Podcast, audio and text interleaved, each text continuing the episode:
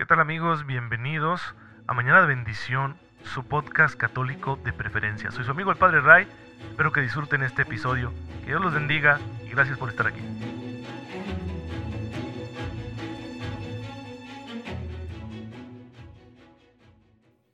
Muy buenos días hermanos, bienvenidos a su podcast católico favorito, Mañana de Bendición.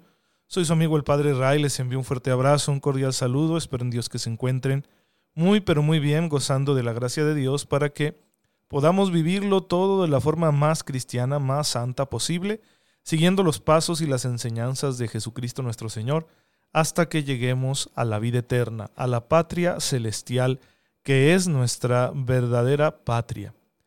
Muchos hermanos nuestros ya lo han hecho, así que hay que inspirarnos en ellos, pedir su intercesión, seguir su ejemplo, para que de esa forma también nosotros podamos algún día acompañarlos en la victoria final y reinar para siempre en el amor de Cristo. El día de hoy estamos celebrando a muchos, como lo hace la iglesia cada día, pero yo quiero resaltar la figura de San Diego de Alcalá. Él nace en San Nicolás del Puerto, cerca de Sevilla, hacia el año 1400. Siendo joven decidió responder al llamado de Dios y se hizo ermitaño. Más tarde, será recibido como hermano lego, es decir, no sacerdote, en la orden de los franciscanos, los frailes menores de la observancia. Y ellos lo envían a las Islas Canarias como misionero. Allí asumió el puesto de portero y luego el de guardián. Y ya desde aquellos días, Fray Diego evidenciaba lo compenetrado que estaba su corazón y su conducta del corazón de Cristo. Quienes lo tuvieron cerca percibieron que era un alma generosa, y lo tenían como un referente para crecer en santidad. De esto se percataron los superiores de la orden, quienes, a pesar de que era un laico, es decir, no era sacerdote, lo nombraron vicario de la misión en Canarias, saltándose la regla que reservaba este tipo de cargos a los sacerdotes. Con motivo del jubileo del año 1450 en Roma y la canonización de San Bernardino de Siena, Fray Diego peregrinó a la ciudad eterna, a Roma. Durante su estancia se produjo una epidemia que azotó la ciudad y Diego decidió quedarse para asistir a los enfermos. Fueron tres meses los que el santo permaneció entre los romanos, meses en los que realizó numerosas curaciones milagrosas. Una de esas curaciones fue la de un niño que accidentalmente se había quedado dormido dentro de un horno que fue encendido repentinamente. Diego pidió a la Virgen María que curara al niño y solo en cuestión de segundos sus heridas desaparecieron. Luego del hecho, el santo, como solía hacer siempre que obraba un milagro, insistió en que lo ocurrido no era por sus méritos, sino por la delicadeza y atributos de la Santísima Virgen María, la Madre de Dios. De vuelta a España, Fray Diego retomó su labor de portero y jardinero del convento de Santa María de Jesús en Alcalá de Henares. Allí vivió hasta el final de su vida. Dios lo llamó a su presencia un 12 de noviembre del año 1463.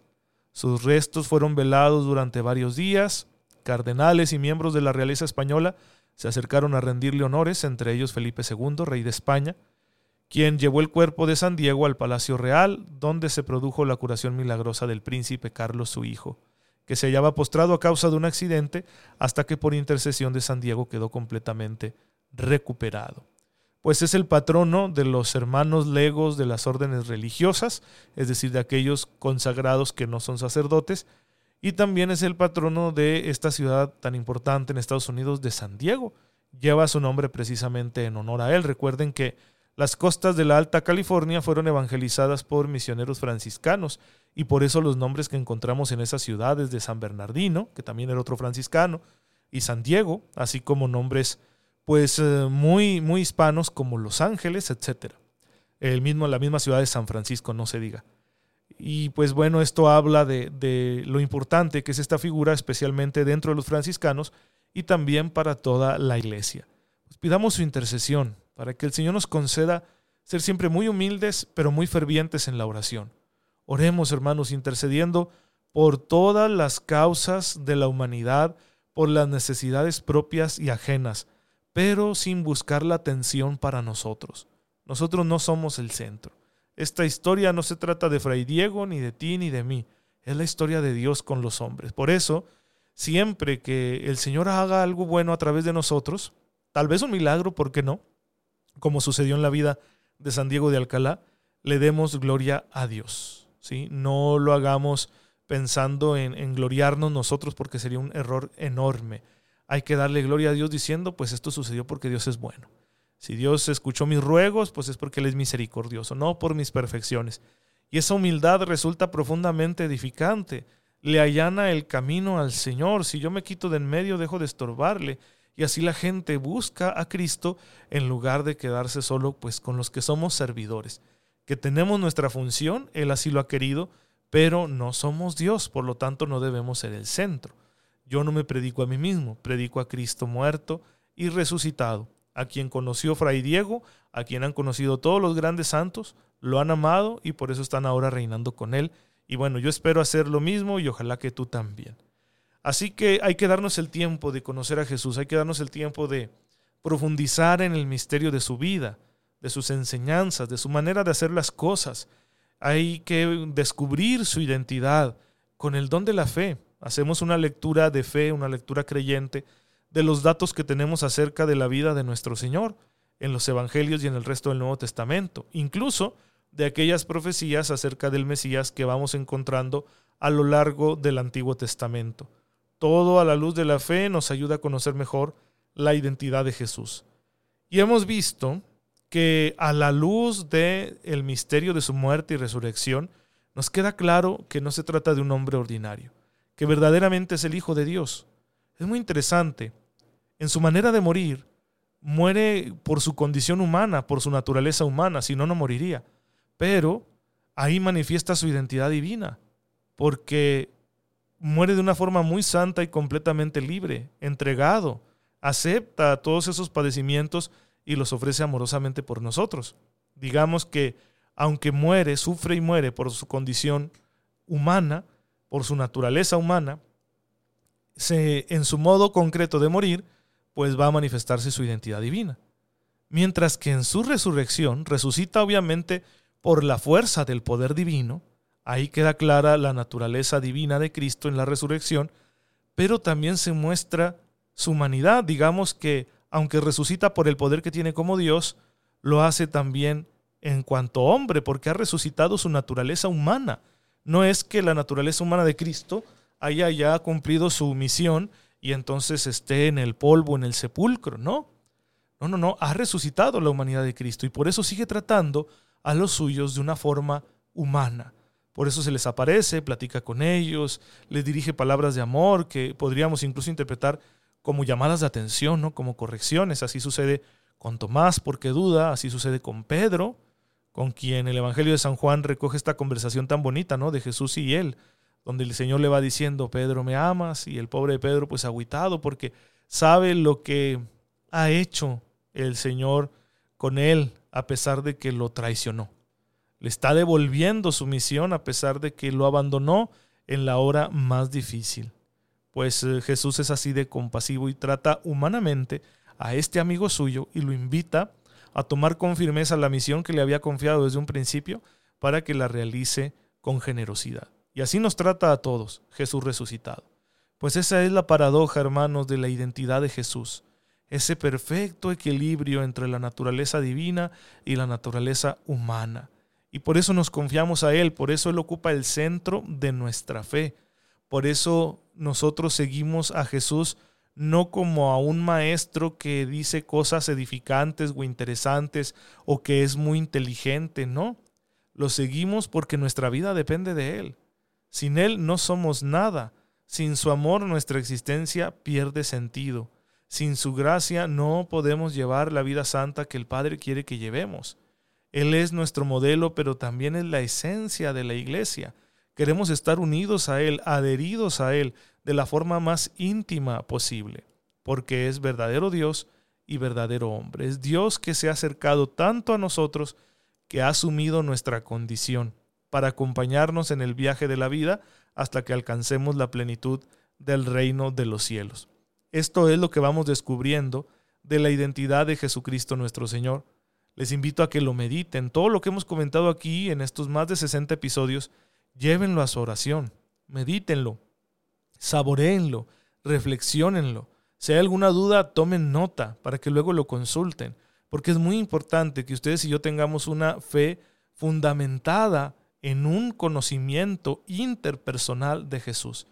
Que yo lo conozca como una experiencia, como un encuentro, y no solo de oídas, porque otros me han hablado de Él, porque eso no resiste mucho tiempo. Así nos pasa, ¿no? Con los hijos y los nietos a los que les hemos enseñado a ser católicos. ¿Por qué de repente abandonan todo y, dicen que ya no creen? Porque solo conocieron a Jesús de oídas, porque la experiencia con Cristo no se puede transmitir tan fácilmente. Tiene que haber algo, ¿verdad?, que nos ayude a encontrarnos con Él. Y si esos niños no lo han tenido, esos adolescentes no les ha sucedido, pues les va a resultar bastante difícil después ya en su madurez seguir el camino de Cristo. Aunque les hayamos llevado al colegio católico y les hayamos hecho rezar el rosario y les hayamos obligado a ir a misa los domingos, aún así su fe va a entrar en crisis. Tiene que, para que madure, para que de ahí puedan partir al encuentro interpersonal. Claro que podemos ayudar a que ese encuentro se dé, sobre todo con el ejemplo. Pero ¿qué ejemplo voy a dar si tal vez yo tampoco tengo ese encuentro y tal vez mi fe es solo una estructura que me ayuda a sostenerme en algunas necesidades y está bien, todos los seres humanos necesitamos eso, pero no es suficiente. Si yo quiero transmitir a los hijos, a los nietos, a las nuevas generaciones la necesidad del encuentro vivo con Cristo, necesito yo vivir constantemente en ese encuentro. Necesito ser coherente. Y para ello la oración es importantísima. Por eso Jesús enseñó a los suyos a orar y les dio ejemplo de oración. Y si Él, que es Dios perfecto y hombre perfecto, necesitaba de la oración, pues con cuánta mayor razón nosotros. Así que todo esto que estamos viendo aquí en Mañana de Bendición, todo este mini curso de Cristología, este ejercicio de reflexión teológica acerca del misterio de Cristo, tenemos que hacerlo de rodillas, no simplemente como estudiosos, porque quizá la mayoría de nosotros no tengamos esa capacidad de ser unos eruditos, no unos especialistas en el texto bíblico y en la filosofía y la teología, pero somos creyentes y eso es lo principal que Dios busca en nosotros.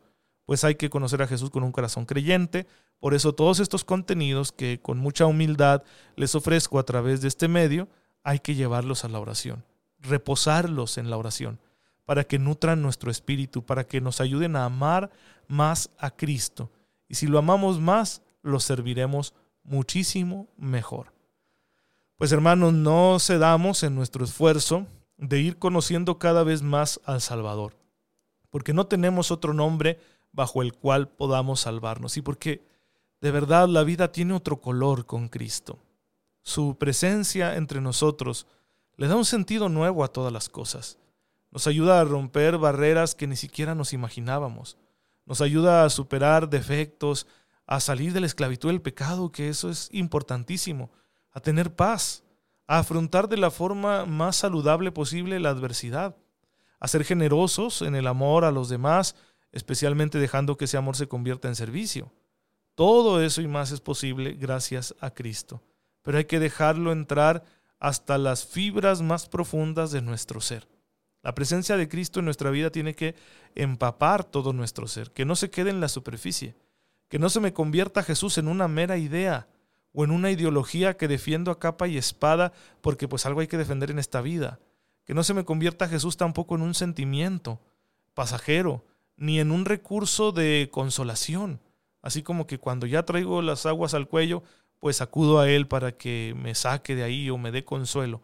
No convertir a Jesús en algo manipulable, dejar que se muestre Él tal como es y que nos ayude a nosotros a crecer, a darnos cuenta quiénes somos y a mantener viva la esperanza de la vida eterna, de esa misericordia que Jesús nos da precisamente a través de su Hijo, perdón, que el Padre nos da a través de su Hijo, y que es la que mantiene nuestra esperanza. Si hoy puedo ser perdonado de todas mis faltas, entonces la esperanza de ser santo nunca muere, porque Dios es misericordioso.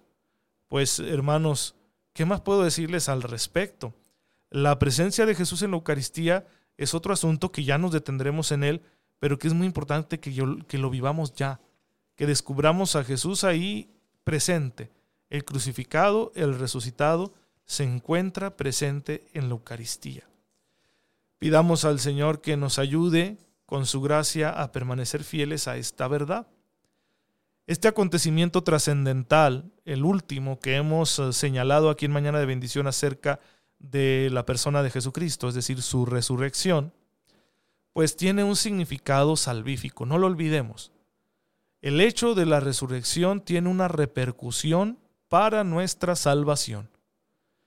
Eh, muchas veces se considera la resurrección de Jesús solo desde el punto de vista apologético, es decir, para demostrar que Él es el Mesías, que Él es Dios hecho hombre. Pero hay que tener también en cuenta las consecuencias que tiene este acontecimiento para nuestra salvación. La salvación no depende exclusivamente de la muerte de Jesús, también influye en ella la resurrección. La resurrección tiene un dato significado de salvación. Basta recordar lo que dice San Pablo, y si Cristo no resucitó, su fe es vana, están todavía en sus pecados. Primera de Corintios 15, 17. Según esto, la resurrección no solo tiene un carácter confirmativo de la divinidad y del mensaje de Cristo, sino que es también principio de salvación, principio de la remisión de nuestros pecados.